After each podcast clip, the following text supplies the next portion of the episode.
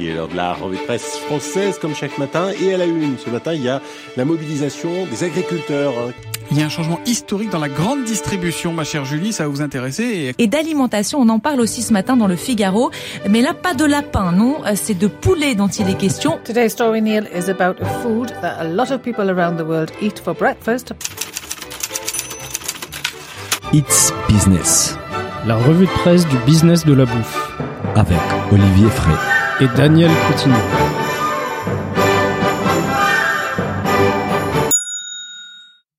Bonjour à toutes et à tous, bienvenue dans ce nouvel épisode de It's Business, la revue de presse du business de la bouffe. Je suis comme d'habitude avec Olivier Frey qui tente un nouveau régime, le No Diet. Bonjour Olivier, c'est quoi les No Diet? Salut Daniel, bonjour à tous. Le no diet, c'est euh, ne pas faire de régime. Donc ah, ça, ça c'est pas et- mal ça. D'ailleurs, je sais pas si tu connais, il y a un compte sur Instagram qui s'appelle le No Diet Club. Bien sûr, elle est Hein, venue ici enregistrer un épisode tu, connais, Claudia. du, du coup, Oui. tu peux lui faire un petit coucou. Bah, Hein coucou Claudia. En plus, elle est d'origine portugaise comme moi, donc on, on s'entend bien. Olivier, aujourd'hui, on va parler d'une étude qui s'intéresse à la place des agriculteurs dans la société, de la crise du bio et de l'abonnement appliqué à la restauration, figure-toi. On parle également des NFTs, évidemment, des régimes alimentaires et de l'ananas pain de sucre. On commence par un sujet d'actualité avec une étude réalisée par OpinionWay. Les Français et la place des agriculteurs dans la société. Alors que le salon de l'agriculture s'est ouvert ce week-end, en fait, on apprend davantage sur les regards que les Français portent sur les agriculteurs. Qu'est-ce qu'il faut retenir de cette étude, Olivier? Oui, c'est une étude assez intéressante. Hein. Bon, ça, ça, ça consolide euh, certains, certaines choses qu'on savait déjà, hein, Il y mais a des idées mais, un mais peu, finalement, euh, c'est c'est toujours bien. Donc, donc c'est un sondage qui a été réalisé par OpinionWay et Mhm. 96% en fait des personnes interrogées estiment que le travail des agriculteurs français est indispensable à notre économie. Bravo, c'est Voilà. bien, les Français valorisent. Quasi majorité. Tu demandes aux gens est-ce que euh, les agriculteurs euh, ils, ils sont indispensables à l'économie Tout le monde te dit oui. Bah, donc c'est c'est bien. c'est déjà bien. C'est déjà on une très bonne image des agriculteurs, encore une fois. Et, et c'est finalement euh, plutôt positif euh, quand on voit les, les questions de sécurité alimentaire. On, les, les gens se rendent compte effectivement que c'est important de d'avoir une agriculture française euh, qui est forte. Super, super. Et euh, en fait, dans, dans le, le sondage, il y a 89% des personnes interrogées qui pensent que la tr- contribution des agriculteurs français à notre société est souvent sous-estimée. Ah oui, ça on est assez d'accord. Voilà, on entend souvent parler d'agribashing. euh, Oui, c'est oui. un terme euh, qui est devenu un peu à la mode. euh, c'est euh, les agriculteurs qui ont l'impression qu'on qu'on n'aime pas leur métier, qu'on n'aime pas l'agriculture française et qu'ils sont un peu critiqués partout dans les médias, sur les réseaux sociaux. Mhm. Et, et quand tu interroges les gens, en fait, euh, ils, ils se rendent compte aussi que la valeur de l'agriculture, euh, ce que ce que l'agriculture apporte à notre société, est sous-estimé On euh, par les médias et les réseaux sociaux, on va dire. hein. On est assez d'accord. On est d'accord, mais c'est bien aussi de montrer que les gens en ont conscience. Tu vois, Oui, mais qu'est-ce qu'on fait avec cette conscience après C'est ça la question. Parce qu'on Ah peut en bah, avoir conscience. Comment on fait pour changer des choses c'est aux gens aussi à aller peut-être à, la, à la rencontre des agriculteurs, à aller discuter avec eux. Là, c'est le salon de l'agriculture, donc Oui. c'est le moment. Il y a beaucoup d'agriculteurs qui sont là hein, dans les allées, euh, d'a- d'aller voir vraiment comment ils travaillent. euh, euh, et certains sont prêts et- effectivement à ouvrir leurs portes. Et hein. tu penses que les Français comprennent, savent en quoi consiste la vie de, de- des agriculteurs? Ça Non, moi je pense pas. Mais ils disent que oui. Mais, mais étonnamment, euh, 75% des, des personnes interrogées estiment savoir en quoi ça consiste le travail d'agriculteur au, au quotidien. C'est drôle. Pour que- moi, euh, enfin, euh, faut, être honnête. Hein, il faut le vivre pour connaître. Même moi qui travaille sur ce secteur-là, euh, il y, a, y a des choses que je, je ne sais pas. Je suis pas, je suis pas agronome, tu vois. Donc, oui, euh, tu tu si- pas, tu vis pas dans une ferme, tu je, gères je, pas je une. gère pas une ferme au quotidien, donc Voilà. c'est un métier vraiment euh, très particulier. D'autant plus que tu as différentes filières. Tu, tu travailles pas pareil quand tu as quand tu fais de l'élevage ou quand tu fais des céréales. Bien sûr. Et, et euh, euh, si je te dis euh, tiens, euh, je te donne des graines, tu te démerdes, je te donne un champ, tu vas planter les graines et on se retrouve euh, dans quelques mois pour la récolte. Bon, Oui,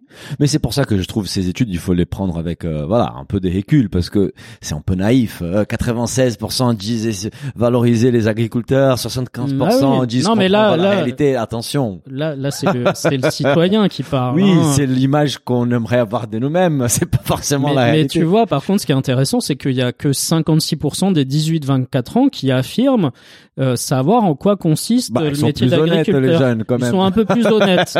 Et après, euh, ce, qui, ce qui se passe aussi, c'est que finalement, euh, les, les jeunes euh, vont suivre quand même des agriculteurs, des agriculteurs qui sont très présents sur les réseaux Oui, sociaux, sur TikTok, sur Twitter, sur. Instagram, Oui. et qui expliquent leur métier au quotidien. Et donc, ça permet aux jeunes d'en savoir un peu plus. Un peu plus. Mais mais je pense que les, les jeunes sont plus lucides sur euh, le fait que bah toi et moi ou les les urbains euh, ne ne savent pas forcément ce que c'est qu'être agriculteur au quotidien. Oui, tout à fait. Mais bon après peut-être que euh, ces gens-là sont prêts à aller faire un stage chez un agriculteur pour Bah, on voir voit vraiment beaucoup hein. d'initiatives. Même nous, on a, on a, on a diffusé une émission sur les champs avec un Brécami, deux étudiants d'HEC qui ont fait les tours des fermes. Donc, il y a un intérêt grandissant. Après, évidemment, ces discours, ces études-là, ça reste de la théorie. Euh, ils disent, euh, euh, il y a 87% qui disent euh, euh, plus que jamais envie de soutenir les agriculteurs français. Français, oui, c'est top, mais c'est un discours. Quand on est au supermarché, on a des tomates des Turquie qui coûtent la moitié du prix. Malheureusement, beaucoup Ah de ceux oui. qui disent vouloir soutenir les, les agriculteurs vont acheter du tomate turc. La Donc, fameuse euh, dichotomie entre le citoyen voilà. et le consommateur. Mais dans tout, dans, dans tout ça, ce qui est intéressant, c'est que les Covid a joué un rôle dans cette prise de conscience. Voilà. Ça, c'est oui, intéressant. bah oui, bah forcément. Hein, oui. On- les- les- pendant le, le- la période Covid, le confinement et tout ça, les gens se sont rapprochés aussi indirectement des agriculteurs, ont, ont été chercher les produits directement à la Circuit ferme, court, en euh, circuit court, etc. voilà. Même si maintenant, on, on- a vu hein, les dernières semaines que les gens euh, ont arrêté euh, d'aller euh, chercher les, les fruits ou les légumes à la ferme et se sont euh, re- remis à faire les courses au supermarché. Donc il y a, il y a un lien qui s'est redistendu, je dirais, C'est ça les et, qu'on a qu'on a perdu par rapport à On ce qu'on avait évoqué pendant la, le, le la semaine dernière la, la perte des vitesses des circuits courts. Bref, on, on invite nos auditeurs à venir au salon de l'agriculture pour rencontrer. Même si au salon, ce n'est pas forcément la vraie agriculture. On est Pour voir la vraie On agriculture, est d'accord. Aller chez un agriculteur qui, qui sera ravi peut-être. Il y a une super initiative qui s'appelle euh, la, au la vache, au la ferme, au la vache, je crois. Ouais. Tu peux passer, euh, tu peux. Ah, moi, c'est- je trouve c'est ça comme un bien. Airbnb, sauf que dans des fermes, et tu vas passer un week-end très bien. Puis, chez a- un éleveur a- des vaches. Il y a des un- fermes aussi euh, autour de Paris euh, qui Voilà. ouvrent leurs portes pour les, les écoles aussi, par exemple. Moi, je Ouais. trouve ça très bien Avec- de, de oui, montrer aux enfants comment. On adore faire le- les cueillettes autour de Paris. Bon, c'est pas vraiment une ferme, c'est juste une cueillette, mais déjà pour que les enfants puissent avoir ces contacts avec les produits, comprendre, euh, qu'ils puissent comprendre d'où ça vient, Comment déjà, ça pousse. comment ça pousse Quand tu expliques à un enfant Ah. comment- quand il voit comment on pousse un légume, euh, il y a c'est les Japonais qui font ça, qui font des, des petits jardins dans, dans les écoles pour euh, que les enfants apprennent à, Ah, En, en- en- à- France, à ils font de pousser plus des en plus légumes. des potagers. Il y a des euh, choses et, c'est intéressant parce que les enfants sont sont prêts après à, à manger les légumes qu'ils ont vu Voilà. pousser. Tu et vois, ils il y a- il y a valorisent un ça côté d'une autre psychologique. façon. C'est, c'est, Ouais, ouais, non, c'est très Mais bien. on, on se perd un petit peu, Olivier. On part dans tous les sens, c'est bien. Euh, mais on va continuer et on va parler des Sauf que cette fois-ci, c'est la crise du bio. C'était sur LSA. Il est urgent de réexpliquer les fondamentaux du bio, estime les DG de Naturalia. Alors Olivier, quelles sont les raisons derrière cette perte des vitesses du bio? Oui, alors c'est un sujet qu'on a déjà maintes fois abordé. hein, Oui, parce que c'est quand même un des Voilà, sujets de, de l'année. C'est c'est la- la- l'actualité qui veut ça aussi. Hein. On Bien fait pas sûr. forcément un focus euh, spécifiquement Ah sur le bio parce que ça va pas. Mais en tout cas, c'est Alon Zetoun euh, qui est le, le DG de Naturalia qui explique que la, la crise bio, en fait, euh, la crise du bio, elle a débuté en juin 2021. Donc c'est bien, il arrive à la dater. il Ouais, arrive à ouais. la dater. Bah, hein. il a Donc, accès aux chiffres, donc il a accès aux il voit chiffres. la courbe qui Et en fait, ce qui, baisser. ce qui dit bien, c'est que personne n'a rien vu venir. Hein. Ouais. Donc ça, c'est, euh, c'est, je pense que vraiment la filière a été prise de court. Et d'après lui, il y a plusieurs raisons à cet essoufflement. Alors je vais les lister comme ça, on va, on va en parler. Hein. Mhm. Alors euh, selon lui, avec la crise sanitaire, les consommateurs, ils ont réduit la fréquentation euh, des points de vente, hein, euh, forcément. euh, Donc ils vont, Voilà. ils font pas euh, cinq magasins, ils font un seul, quoi. C'est ça ce voilà, dit. tu, tu, plutôt que d'aller dans chez le boucher, chez le charcutier, euh, enfin tous tous ces gens-là, Ils les vont aller dans commerces, une, dans une grande tu, surface. tu vas directement dans la grande surface, euh, Ok. tu limites les risques de, de Covid, euh, etc. Oui, ok. Je- il a accès à C'est- tes c'est- données, c'est- donc il doit c'est- voir les, les fréquentations de ces boutiques qui sont en baisse. Ouais, ce qui ouais, explique peut-être la baisse Et puis, chiffre euh, oui, oui, mais c'est, c'est effectivement, on va voir si dans les là, euh, on a l'impression que le Covid est en train de, de régresser avec des, des barrières Il qui, est en train de qui, qui diminuent, tu vois. Là, à partir Oui. de lundi, euh, il y a des endroits où tu mettras plus le masque. Donc, est-ce que les gens retourneront euh, euh, plus facilement en magasin une fois qu'il y aura euh, moins de Covid, on va dire. C'est c'est à voir, hein, c'est c'est une Mhm. théorie. hein. Ok, bah écoute. Ce qu'il dit aussi, c'est que en fait, les, les clients qui, qui sont dits occasionnels, hein, donc euh, c'est c'est les clients qui font euh, le- leurs courses dans, dans les magasins bio euh, euh, de temps en temps. euh, c'est à peu près quand même la moitié des consommateurs de bio, selon lui. Mhm, donc c'est pas rien, hein, tu pas vois. rien. et ils représentent 20 à 30 du marché. Et selon lui, ils ces gens-là, ils achètent tout simplement moins de produits bio. Voilà. D'accord. Et pourquoi? Parce que. Et, et en fait, l'explication à ça, c'est que ces gens se sont tournés vers des alternatives euh, euh, type zéro résidu de pesticides ou alors haute valeur environnementale ou encore euh, des offres des épiceries C'est vrai. locales. C'est vrai. Donc, euh, ce qu'il explique, c'est que avant euh, avant tout, toutes ces, ces nouveaux logos qu'on voit Label, apparaître etc. un peu partout, Ouais. avant, euh, un consommateur qui voulait consommer engagé, il n'avait pas d'autre choix que de consommer bio. C'était, c'était d'accord. Oui, c'était une sécurité. Je dis, bah, je veux consommer engagé, je vais acheter bio, quoi. Voilà. Aujourd'hui, les choix, et ils s'est multiplié. bah voilà, il y a une multiplication de labels et le bio, ça, c'est un label parmi d'autres en fait finalement. C'est vrai, hein. Et je pense que là, il a assez raison quand même. Euh, Les bio n'est plus synonyme d'engagement. Ou Bah pas, oui. pas tous les bio. Bon, il y a certains peut-être acteurs qui sont peut-être plus engagés que d'autres. Je sais pas si Naturalia en fait partie d'ailleurs. Mais par exemple, moi j'ai un bio, c'est bon en bas de chez moi. Je t'avoue que depuis les rachats par Carrefour, les prix ont baissé. Hmm. L'origine a été en grande partie remplacée par l'Espagne. Et on est loin, mais loin de l'engagement qui a pu représenter la, la bio il y a quelques années. Donc aujourd'hui, ces mouvements aussi de démocratisation de la bio ou transformer la bio quand la bio est rachetée par des grands acteurs qui appliquent un peu les codes de la grande, des grandes surfaces, ça fait en sorte aussi de, de dévaloriser le label C'est clair, c'est clair. Et, et tu es devant ton rayon. Est-ce que euh, entre une tomate bio qui vient d'Espagne ou du Maroc et une tomate euh, française qui est qui est estampillée zéro résidu de pesticides, laquelle tu choisis? Ouais, ou euh, l'épicerie vrac en bas de chez toi qui travaille directement avec les producteurs, qui est en transition, j'en sais rien, mais tu sais Voilà. d'où ça vient et, et, et est-ce que c'est peut-être pas plus engagé d'acheter ces produits-là qu'acheter un bio qui vient d'Espagne? Euh, Moi, je vois par exemple, j'achète là, c'est la saison, beaucoup des, des clémentines, mes enfants ils adorent ça. Moi, j'ai vu déjà chez Bio c'est bon des clémentines à 1 euro des mille kilos. Bio, Ouais. venu d'Espagne. Mm. Et après, en grande surface, tu vas trouver des clémentines à 4 5 euros les kilos, françaises, pas sans pesticides. J'en sais rien. Donc, c'est vrai qu'aujourd'hui, les bio, ça veut pas dire grand chose, quoi. Voilà. Alors il y a, ça veut Ça veut pas dire si. grand chose. Ça veut dire grand si, chose. parce que les Mais- gens, mais les il y a gens savent tellement de types des bio différents que tu es un peu perdu quand même. Mais voilà, c'est c'est c'est juste la multiplication des labels qui, Aussi, qui va brouiller le message pour le consommateur. hein. C'est clair. Et, euh, au- autre phénomène, selon lui, c'est euh, la croissance de l'e-commerce euh, chez les distributeurs généralistes. Et en fait, euh, chez eux, ils sont surreprésentés.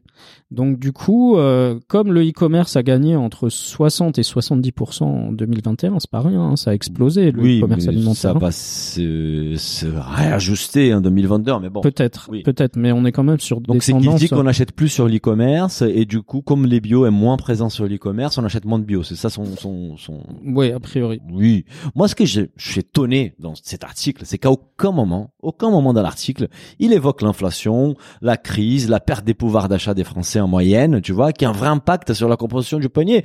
Il dit qu'elle a, Bien sûr. que, qui, qui voit la crise du bio commencer en juin 2021. Bah, c'est justement ça, ça c'est aux mêmes périodes où les aides de l'État, elles ont commencé à s'arrêter, Ouais. où, où les Français qui ont vraiment souffert avec cette crise ont commencé à se rendre compte qu'ils avaient un pouvoir d'achat moins important. Bah, on, on sait que Et quand- tous ces, facteurs qu'il évoque sont quand même très liés à ça, quoi. on, on a un pouvoir d'achat qui est qui est très contraint. De l'immobilier euh, plus augmente plus. euh, et Là, on va voir les gaz qui bah, va voilà. augmenter. Le- L'énergie augmente, l'essence augmente, et on sait qu'une des variables d'ajustement pour les gens, c'est c'est l'alimentation Ça et, et- 21% et éventuellement de les dépenses des loisirs. Français. Donc, euh, c'est quand même un- une grosse ligne sur les budgets des Français. Donc euh, le, le bio est forcément a toujours cette connotation euh, plus Ouais. chère, hein, ce qui est normal. Hein. Mais qu'est-ce qu'il propose alors, Alain, comme, euh, comme solution pour sortir de cette crise-là? Alors, pour sortir de la crise, ce- selon lui déjà, euh, pour le moment, la crise, elle est conjoncturelle, mais elle pourrait devenir structurelle Ah, si, oui. si la filière bio ne fait rien. Surtout avec cette, euh, ces nombres incroyables des labels, qui, Voilà. des, approches pour, qui sont différentes. pour lui, il faut améliorer la performance du modèle. Je cite, hein. et il, résume très bien le problème. Il dit un produit conventionnel génère en moyenne 1500 euros de chiffre d'affaires par trimestre dans un magasin, alors qu'une référence bio ne va pas dépasser les 750 euros. Donc tu vois, tu as un problème de rentabilité des magasins aussi qui est à prendre en compte. Alors, euh, comment expliquer ça? Est-ce qu'il y a moins de turnover sur ces produits-là? Ou est-ce que euh, finalement le Oui, mais parce que on, on avait vu quand même que les magasins bio faisaient une bonne marge. Alors est-ce Ouais, que mais c'est je comprends pas trop son affirmation là-dedans parce que déjà lui il vend pas des produits conventionnels chez Naturalia. Donc euh, oui, toute non, façon, mais ça, ça veut dire que ton ton produit en, dans un supermarché, il va avoir une rotation beaucoup plus rapide. oui, ça je comprends. Et, et donc il y a peut-être aussi plus de pertes dans le bio, tu vois. Oui, mais c'est c'est une question. Voilà, c'est toutes ces raisons qu'on a évoquées qui vont justifier qu'on va vendre plus des produits conventionnels que des produits bio. Donc euh, pour moi, c'est pas très clair euh, comme solution. Déjà, ce qu'il il dit aussi dans l'article, hein, et c'est peut-être plus intéressant qu'il faut réexpliquer les bénéfices du bio et son prix. Je pense que ça c'est important. Ouais. Augmenter la part du local dans l'assortiment, oui, parce que proposer du bio d'Espagne, euh, euh, c'est pas vraiment une solution. Travailler sur les sourcils, sourcils, réexpliquer les fondamentaux. Euh, il dit aussi sans que sans tomber dans un discours moralisateur et, et- et rester sur les plaisirs. Voilà, et il faut aussi euh, comprendre que euh, l'agriculture française, elle est pas euh, le bio, c'est très bien, euh, le reste c'est nul. Euh, il faut comprendre qu'en France, euh, on a plusieurs agricultures et qu'on a aussi plusieurs typologies de consommateurs. On a des gens qui ne peuvent pas se payer de bio, Voilà. tout simplement. Et, et Euh, ça, parce qu'ils sont euh, à l'euro près en fin de mois. Donc, voilà. euh, ces gens-là, on- on- ils ont aussi le droit de manger français plutôt que de manger des produits importés qui sont bourrés de produits qu'on Oui, n'utilise pas chez nous. Et, justement, parce qu'on a évoqué la- l'article précédent par rapport à- à- aux Français qui s'intéressent à soutenir les agriculteurs français, je pense qu'il y a beaucoup, beaucoup de Français, et on va même poser la question sur Instagram, il y a beaucoup de nos auditeurs qui vont faire les choix d'acheter français non bio que bio espagnol. Ah bah, justement pour soutenir l'agriculture française. Donc, euh, je pense que les problèmes du bio, c'est même euh, certains acteurs qui sont rentrés dans les bio qui l'ont créé ces problèmes-là, tu vois. Bien sûr, et après euh, peut-être recommuniquer sur qu'est-ce qu'est-ce que c'est le bio. Oui. Tu vois, parce que pendant des années, on nous a dit le bio c'est sans pesticides. Bon, c'est sans pesticides de synthèse. Mm. Pas sans pesticides. Tu tu es quand même obligé d'utiliser des pesticides qui sont naturels Oui. pour faire pousser tes produits. Mais ça revient, ça revient au problème qu'on évoque souvent, à, la difficulté de faire ses courses simplement, parce qu'il y a tellement de variables, tellement d'informations, tellement de labels, que le consommateur lambda, il est perdu. Toi, tu bosses dans les milieux, déjà, tu te poses des questions, et ceux qui, qui n'y connaissent rien, ils Et puis peut-être que les gens regardent aussi plus la composition nutritionnelle des produits. de plus en plus. Et que Et les produits bio ne sont pas toujours nutritionnellement parlant meilleurs que les produits Ouais, Et conventionnels. tu as des produits peu qualitatives avec des compositions vraiment très chimiques qui ont parfois des Nutri-Score A parce qu'ils ont fait en sorte de, d'y arriver. Bref, c'est quand même un peu les bazars. Euh, on va passer maintenant à un nouveau concept, Olivier, qui risque de te surprendre. C'était sur Combini. L'abonnement au restaurant est-il le futur de la gastronomie? Alors, Olivier, il paraît que l'abonnement est arrivé à la restauration. Explique-nous comment ça marche. Ouais, alors l'abonnement, euh, c'est simple. Hein. L'article, par contre, il donne plusieurs exemples, mais c'est quand même des exemples qui sont très centrés aux États-Unis. hein. Oui, et très différent, et on va les expliquer. très différent. Parce que ça peut Donc donner des idées aux entrepreneurs français. On, on a à la fois euh, des, des exemples de- d'abonnement à des fast-food ou alors des exemples d'abonnement à des restaurants plus haut de gamme. Alors c'est c'est ce côté-là que je trouvais plus intéressant. D'accord Et c'est le cas, par exemple, d'un d'un restaurant indien euh, qui est à Boston, qui s'appelle Shanti, Mhm. qui propose pour 80 dollars par mois la livraison d'un repas gastronomique pour deux, D'accord. Hein, donc en fait, tu payes 80 dollars par mois, une fois, une fois par mois. une fois par mois. tu as un repas livré à la maison. Tu as un repas livré chez toi, euh, gastronomique. Hein. Oui, Donc euh, bon, sympa. ça va. Il y a, il y a un autre restaurant qui s'appelle La Colina, qui est un restaurant italien cette fois de, de Washington, hein, Mhm. qui lui a lancé un pasta club. Pasta Club. Ouais. Alors, bah, je, trouve le prix un peu cher. Hein. euh, C'est 85 dollars par mois. Pour, pour, de, pour, de, pour des pâtes, on, oui. on- on parle de pâtes hein, quand même. Oui, oui. Et, et pour ça, tu as deux livraisons de pâtes avec la sauce maison de la chef. Ah, il se fait plaisir, les chefs. Ouais, je- 42 euros Ouais, il y a- le plat des pâtes. Il y a peut-être du caviar 42 ou du homard dans la sauce. Oui, je on va voir la Je, sauce je trouvais ça un peu cher, hein, Ah, je trouve ça mais très, mais très cher. l'idée de Pasta Club euh, est intéressante. Ouais. Bon, après, c'est sur un produit que tu peux faire chez toi, hein, donc Ouais, pas je non pense plus... que ça va pas rencontrer un énorme succès là. Son Je sais pas, je sais pas si si c'est ça marche ou pas.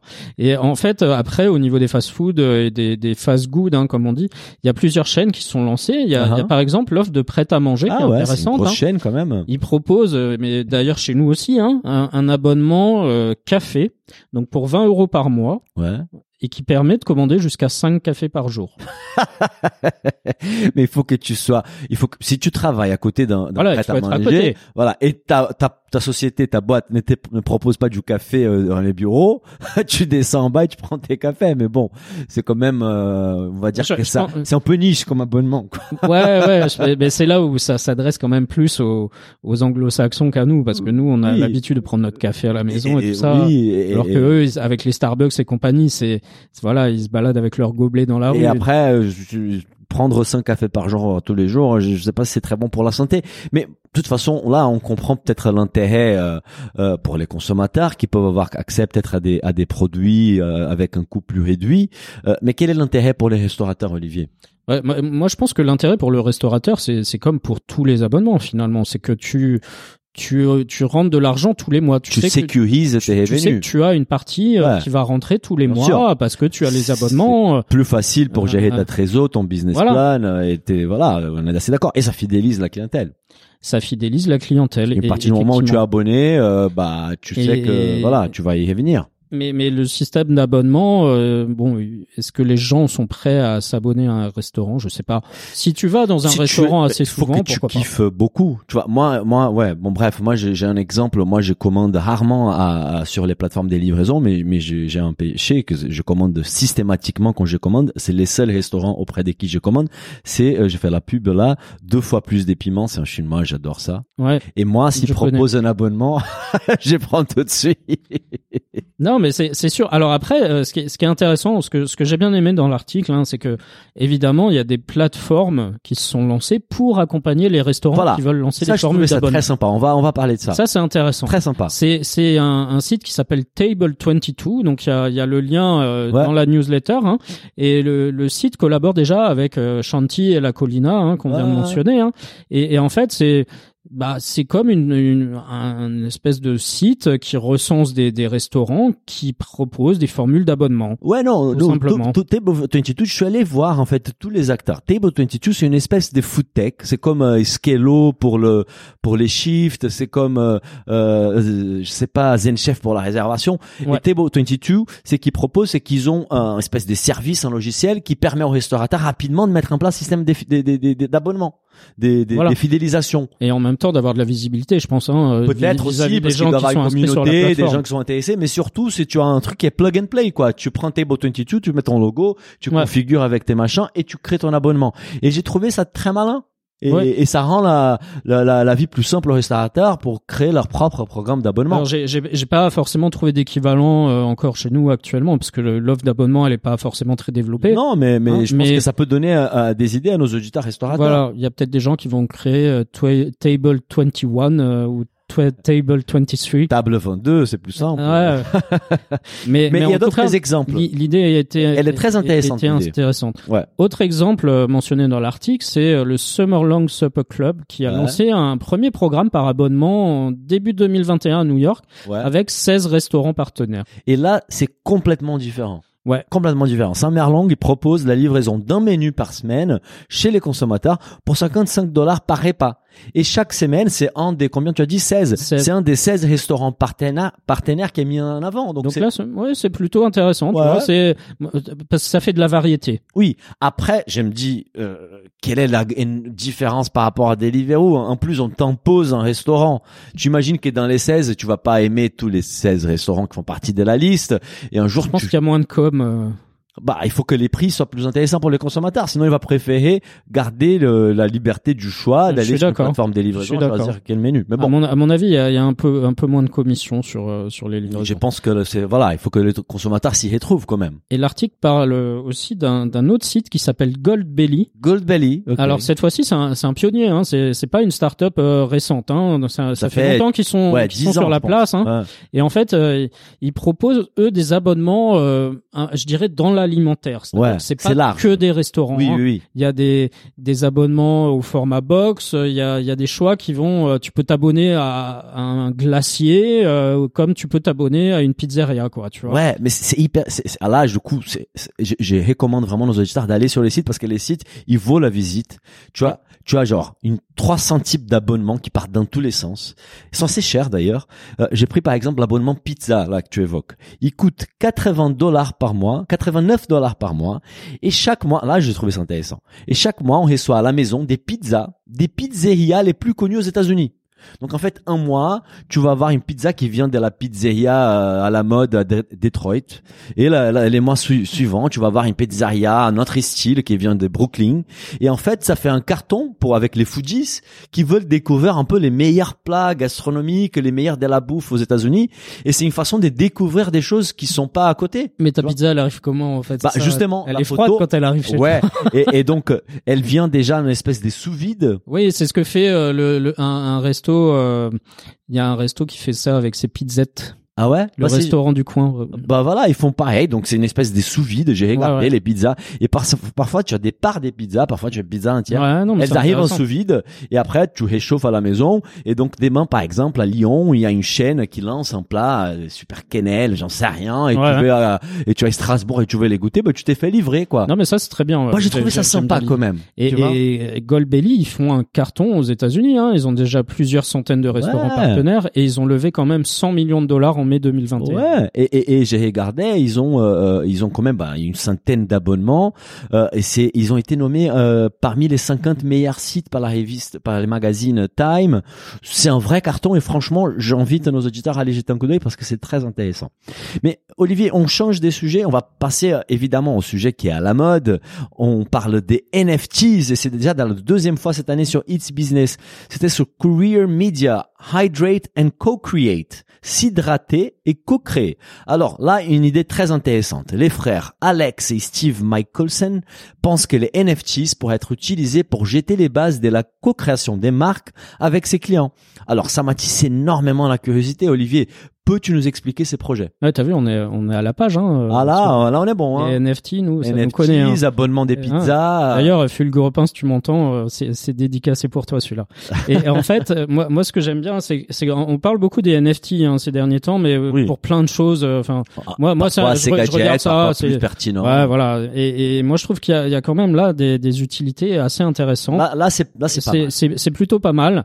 Et le projet en question, il s'appelle Leisure Project. Et en fait, c'est une marque de boisson qui a été lancée en 2020. Ok. Et, et en fait, elle contient des ingrédients qui permettent de combattre le stress, d'améliorer la concentration, d'aider le buveur à être plus productif. Enfin voilà, c'est des boissons un peu énergisantes, euh, euh, un peu euh, santé, Mm. fonctionnelle et tout ça. Mais jusque là, rien Voilà, en d'extraordinaire. fait, c'est- ça on connaît. C'est pas la première marque des boissons qui se positionne sur Non, ce non, segment. non. Les, et- mais, mais comme les deux frères, des anciens sportifs, ils sont lancés sur ce créneau-là aussi sur l'hydratation. Quelle est leur etc. leur Alors, particularité en La fait particularité, c'est qu'en fait, ils, ils ont lancé un serveur de discussion sur l'appli euh, Discord. Discord, Alors, je connaissais pas Discord. Tu connaissais hein. pas Non, je suis allé voir. euh, ouais, ouais, c'est C'est tu crées des salles de c'est une discussion. appli, euh, euh, À la base, c'est une appli qui est surtout euh, utilisée dans le monde du jeu vidéo. uh-huh. hein, pas, pas mal de gamers qui l'utilisent. Créer des espèces forums où tu peux discuter, Voilà. soit par écrit, par Tu audio. peux euh, échanger pas mal de choses. ouais, euh, donc c'est bon, après dans le fonctionnement, ça ressemble à beaucoup d'applis qu'on a Oui, déjà. oui. hein. euh, bah, tout- mais tout- tu peux tout- échanger des fichiers et tout ça. Ok, ok, ok. Et, et Discord, c'est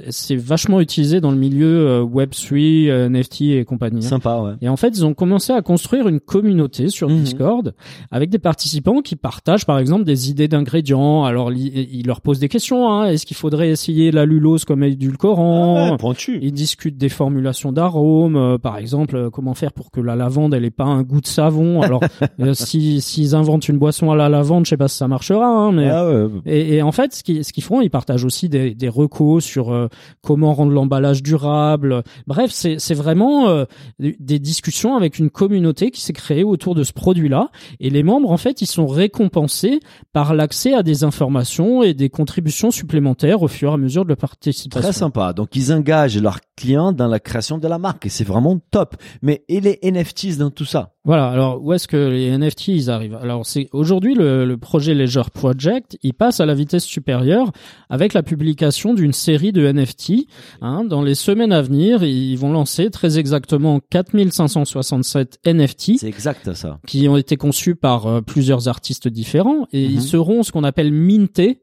Hein, c'est comme euh, quand on frappe une monnaie, donc ces NFT ils seront Oui, oui, euh, frappés à une valeur de 0,08 Ether, ce qui correspond à peu près à 200 dollars. 200 200 dollars, c'est un petit budget, mais au-delà de l'art digital qu'ils vont acheter, quelle est l'autre contrepartie proposée via ces NFT Voilà, c'est un peu du crowdfunding, si tu veux, du Euh, NFT oui. slash crowdfunding quelque part. On fait vite les calculs, 200 dollars fois 4567, c'est 900 000 dollars. Ça fait pas mal de pognon, ça fait une quand belle même un levée de beau, un beau- une belle levée de fonds. On est d'accord, mais mais euh, c'est voilà, c'est c'est une manière de lever des fonds aussi Oui. euh, actuelle. Auprès de sa communauté, tant auprès mieux. de sa communauté. Mieux qu'auprès. Donc tu vois, c'est un peu du crowdfunding nouvelle génération. hein, Ouais, dirais non, non, non, non, c'est très Et sympa. en fait, les, les détenteurs de, de NFT, ils recevront la première euh, série de boissons euh, quand, quand les boissons seront produites. C'est eux qui seront, qui auront la primeur de cette première série Ouais. de boissons.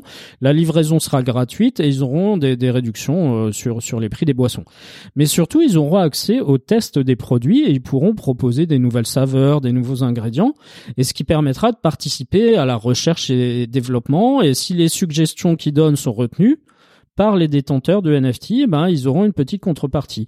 Et la vente, elle permettra aussi de financer des subventions de 10 000 dollars pour les détenteurs de NFT afin qu'ils puissent lancer des projets créatifs parmi d'autres avantages visant à créer une communauté autour de la marque. Et c'est très sympa. Franchement, très sympa. Mais ils sont malins quand même, les gars des Leisure Project, parce qu'ils génèrent 900 000 dollars avec la vente de ces NFTs et ils investissent 10 000 dans la communauté. Donc ils mettent euh, 890 000 C'est un bon effet de levier. Oui, mais c'est très sympa. Dans tous les cas, bah, les stratégies, elle est hyper intéressante. En fait, non seulement parce qu'ils fidélisent leurs clients les plus engagés en menant encore plus loin, en fait, les liens avec la communauté, mais comme également, ils font en sorte que les NFTs euh, vont être conservés. En fait, ils ont tendance à être conservés Ouais. car ces propriétaires seront les seuls à pouvoir participer à la construction de la marque.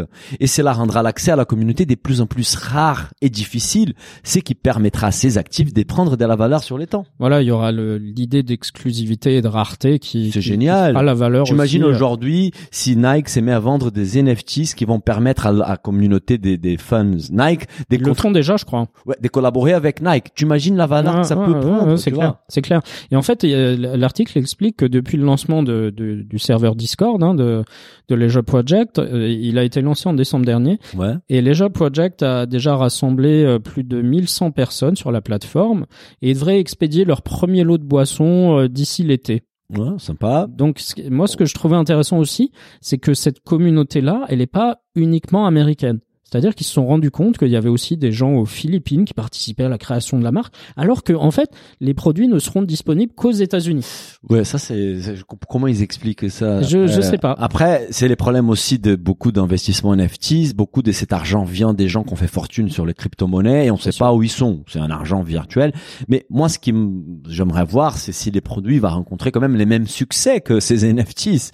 De toute façon, on salue la vision des fondateurs qui pensent qu'à l'avenir, les marques et les produits que les gens apprécient seront co-créés par la communauté, même qui les consomment. Et c'est une affaire que je vais suivre personnellement quand je trouve la démarche Tu vois, par exemple, chez nous, ce serait comme euh, C'est qui le patron euh, C'est comme si C'est qui le patron euh, créait des NFT euh, parce que C'est qui le patron travaille déjà en co-création de, de- des produits. Hein. Génial. Et, Voilà. et, et après, tu as euh, l'accès à la co-création. Euh, il passe par un actif qui est les NFTs. Voilà, ça peut être intéressant sur sur plein de produits, hein, sur des Après, les, spiritueux. les sur, problèmes dans tout ça, c'est que ça peut partir évidemment à un moment donné vers les spéculations, Bien sûr. parce que ça devient un actif financier, et du coup, tu auras plus de des, des, des, des clients engagés, mais tu auras que des investisseurs et finalement ton idée tombe euh, tombe dans l'eau. Mais bon, euh, de toute façon, on salue l'innovation. On va passer à un, sujet assez différent, mais également intéressant, Olivier. On a parlé au tout début du, du podcast. C'était sur Wall Street Journal, The Next Eat Diet, Not Trying to Lose Weight. Les prochains régimes à la mode. N'est pas essayer de perdre du poids. J'adore.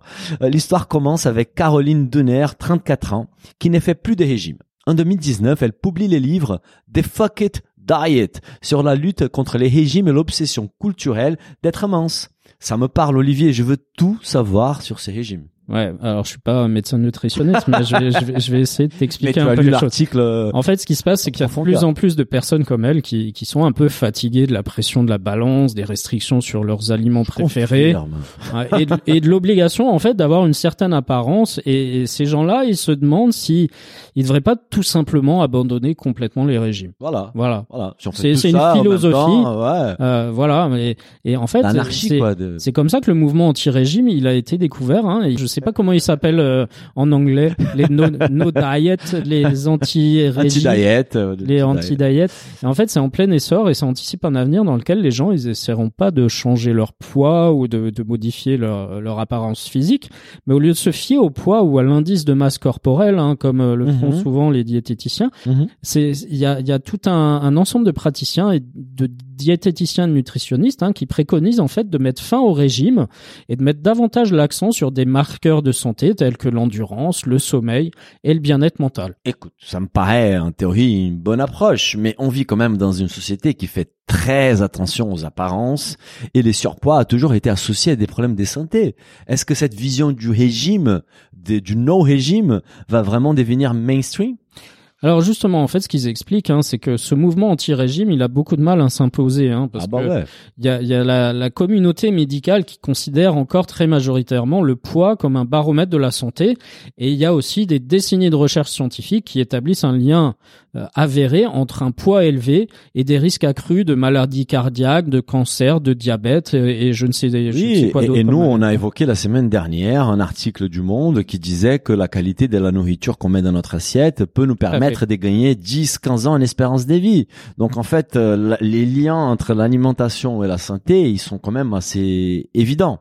Après, je pense que en revanche, les, les- les problèmes, c'est que les recherches mettent aussi en évidence l'inefficacité et les dangers de certains régimes Ouais. et suggèrent une explication plus nuancée de certains problèmes de santé associés à un poids élevé.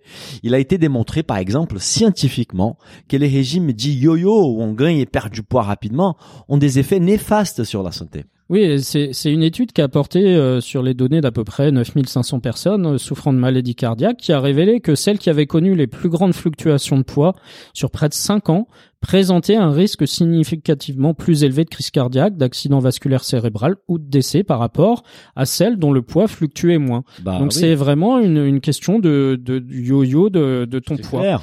Et il y a d'autres études qui montrent que les régimes ils peuvent également prédisposer les gens à des troubles alimentaires, en particulier chez les jeunes et les adolescents. Et enfin, il y a des chercheurs qui ont découvert que la stigmatisation liée au poids peut elle-même être à l'origine de certains des effets négatifs sur la santé, généralement associés à un poids élevé. Oui, justement, pour cela que, que pour les anti-régimes, encourager les gens à perdre du poids, c'est les vouer à l'échec en fait. En effet, nombreux sont ceux qui ne parviennent pas à maintenir la perte des poids qu'ils subissent pendant un régime et qui résultent justement dans ces néfastes effets yo-yo. Moi, j'ai un pote que sur l'année, il va à 3-4 reprises perdre 10 kilos et gagne- il reprend Et il 10 en reprend kilos. 12. non, ouais, 10, mais quand même. Et donc, ça fait sur l'année vraiment des effets yo-yo qui sont pas très bien pour la santé. Voilà, et en fait, euh, d'a- d'ailleurs, il y a un examen récent de une étude qui a regardé 121 essais Ouais. qui portait sur divers régimes et qui a révélé que le poids et la tension artérielle des participants s'amélioraient généralement après six mois de régime, mais que au bout d'un an, la plupart des personnes avaient repris le poids qu'ils avaient perdu et donc les améliorations cardiovasculaires, elles avaient également disparu. Voilà, encore un argument argument en faveur des anti-diet hein, qui préconisent plutôt une alimentation intuitive, c'est-à-dire écouter les signaux innés du corps concernant la faim, la satiété et les préférences alimentaires. Ce qui me semble une bonne approche car à la fin, les plus important c'est qu'on soit bien avec soi-même. Voilà, voilà, c'est ça. Euh, on va terminer cet épisode avec l'ananas, Olivier, mais cette fois-ci, on parle pas de la pizza hawaïenne. Ah. C'était sur, tu es déçu. C'était sur The Economist, how the sugarloaf pineapple became the champagne of Comment l'ananas pain de sucre est devenu le champagne du Bénin?